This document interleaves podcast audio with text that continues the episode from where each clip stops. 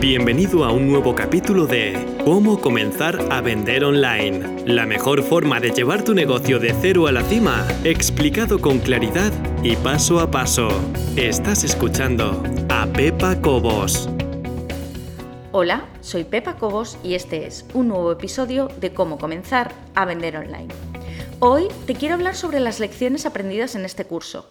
Y cuando hablo de curso me refiero a curso escolar, porque yo, como los niños pequeños, me refiero a mi trabajo basándome en cursos escolares, es decir, desde septiembre hasta junio, que realmente es cómo me acompaso al ritmo familiar. Es decir, mis hijos obviamente tienen colegio en esos meses y entonces es cuando yo doy más de mí misma o cuando me exijo más a mí misma. Mientras que en los meses de descanso, en los meses de verano, el ritmo afloja un poco. Total, que si estás escuchando este podcast en el momento en que ha sido publicado, que es finales de mayo, principios de junio de 2019, está llegando el momento de hacer análisis de todas las cosas que han funcionado y de aquellas que no han funcionado. Y sobre todo de las lecciones que he aprendido durante este año, curso o como quieras llamarle. Y no han sido pocas. La verdad, te recuerdo que este año empezó muy fuerte para mí, tuvimos un cambio drástico en agosto del año pasado, eh, nos vinimos toda la familia a vivir a Bali, ya sé que suena idílico y lo es, realmente es un sitio paradisiaco, aconsejado a todo el mundo, pero a efectos prácticos es igual que si nos hubiéramos ido a cualquier otro lado, suponía un cambio radical en todo lo que teníamos, en el colegio de los niños, en los amigos, en la familia, en la casa, en la zona donde vivíamos, en la forma de trabajar, en absolutamente todo. El caso es que creo que esa parte la hemos superado con nota, con sus altos y sus bajos, no te voy a engañar, ha habido momentos mejores y ha habido momentos peores, pero ha sido superada. Pero a nivel de negocio, es verdad que ha influido en muchísimas de las cosas que he hecho y he aprendido un montón. Eh, la primera lección aprendida de este curso yo creo que es fundamental y es que eres más fuerte de lo que imaginas. Yo nunca hubiera pensado, si a mí esto me lo dicen hace, pues no te digo mucho tiempo, a mí me lo dicen hace 18 meses y nunca hubiera pensado que hubiera sido capaz de seguir sacando adelante mi negocio bien y además hacer un cambio no solamente de país, sino de continente, de cultura y de absolutamente todo con toda la familia y salir victorioso del asunto. Bueno, pues eres mucho más fuerte de lo que imaginas. Y desde aquí mis palabras de ánimo para todo el mundo que esté pasando por un momento difícil en su vida.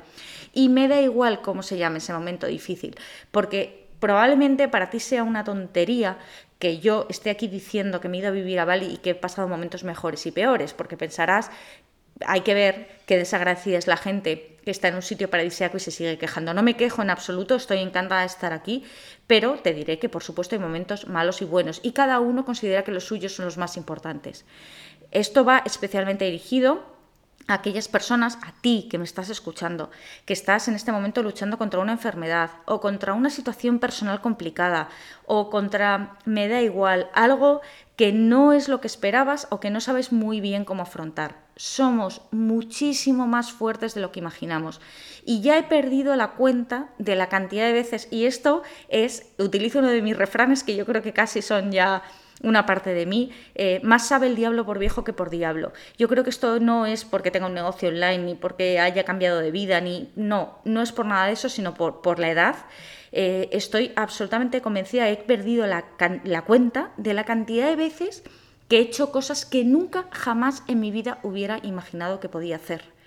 Y vuelvo la vista atrás y me pregunto que de dónde he sacado la fuerza. Y la fuerza es que la tenemos dentro. Somos capaces, por supuesto, de verdad. Ahora, escúchame, a ti en concreto. Cierra los ojos, te estoy hablando a ti. Tú eres capaz de salir adelante. Puedes con esto y con muchísimo, muchísimo, muchísimo, muchísimo, muchísimo, muchísimo más. Palabra de honor. Y te lo dice una persona que muchísimas veces se traga estas cosas para ella sola y le cuesta compartirlas. Esto sería la primera y yo creo que más importante lección de este año. La segunda, a nivel de, negocio y ahora ya un poquito más práctica, es que la planificación lo es todo y no puedes abarcar un año completo. Y me explico. De esto ya he hablado en otras ocasiones. Es verdad que eh, hay momentos, y yo lo hago, en que te sientas y a un año vista dices, bueno, ¿dónde quiero estar el año que viene? ¿Qué es lo que quiero haber conseguido? ¿Qué productos o servicios quiero haber lanzado?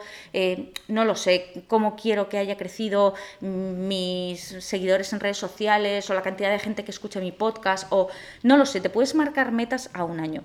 Pero es verdad que a la hora de planificar, un año es muchísimo, muchísimo tiempo y la vida cambia tanto, y volvemos al punto A, al punto 1, la vida cambia tanto que a veces es absurdo hacer estos planes a tan largo plazo.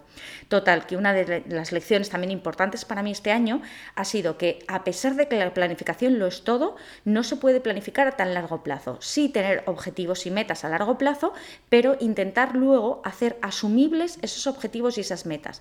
Y eso se consigue, o por lo menos yo lo he conseguido, haciendo planes a tres meses vista, es decir, por trimestres. Esto suena como muy de contabilidad, muy de números, pero es así.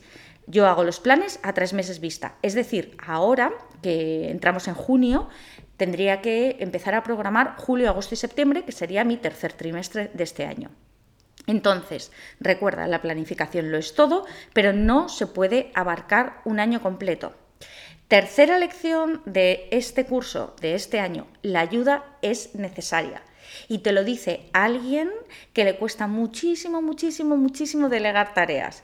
Porque soy de esas personas, y no sé si te sientes identificada, que en muchísimas ocasiones, y ya sé que suena un poco mal, pero en muchísimas ocasiones me da la sensación de que esto solo soy yo la que lo puedo hacer bien y que no va a haber nadie en el mundo que sea capaz de sacarlo adelante de la manera que yo lo hago, con la eficacia que yo lo hago. Y no es verdad. Hay muchísima gente buena a tu alrededor, muchísima gente buena en lo que hace y en los consejos que da y en lo que dice, que te puede echar una mano. Y yo creo que cuanto antes seamos conscientes de que con ayuda podemos llegar muchísimo más lejos, antes estaremos dispuestos a invertir en este aspecto.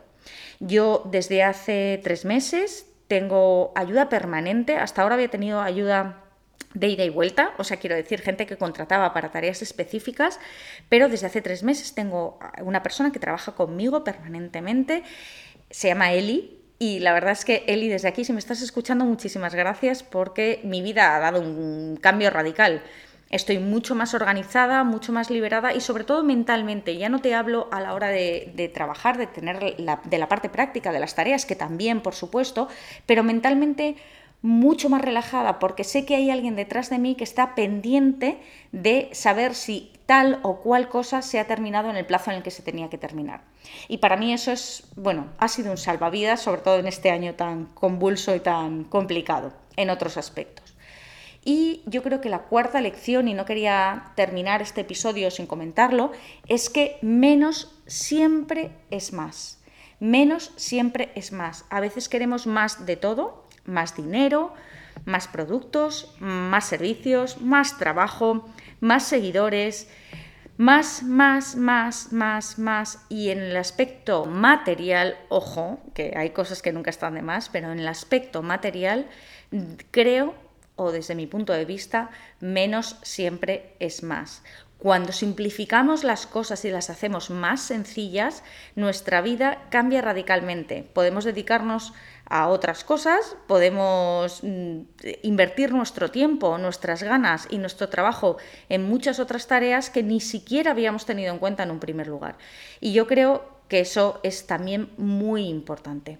Entonces, te voy a resumir los cuatro puntos que te he comentado, las cuatro lecciones que yo creo que he aprendido este curso, aunque todavía no lo doy por acabado y me faltan cosas por aprender, pero la primera, eres más fuerte de lo que imaginas. Por favor, tenlo siempre en cuenta, eres más fuerte de lo que imaginas. Puedes con esto y con muchísimo más. Segundo, la planificación lo es todo, pero no puedes abarcar un año completo o un margen de tiempo muy amplio. Es mejor tener objetivos y metas a largo plazo, pero planificar a corto o como mucho medio plazo. Tercero, la ayuda es necesaria. Yo creo que es una de las primeras cosas en las que tendrías que invertir en tu negocio, en tener a alguien que te eche una mano. Y cuarto, menos siempre es más. Es decir, simplifica, simplifica, simplifica. Seguramente saldrás muy beneficiado. Y nada más. Espero que te haya ayudado, espero que mis lecciones aprendidas te ayuden también a ti en tu camino, que te haya gustado este capítulo. Un saludo y muchas gracias.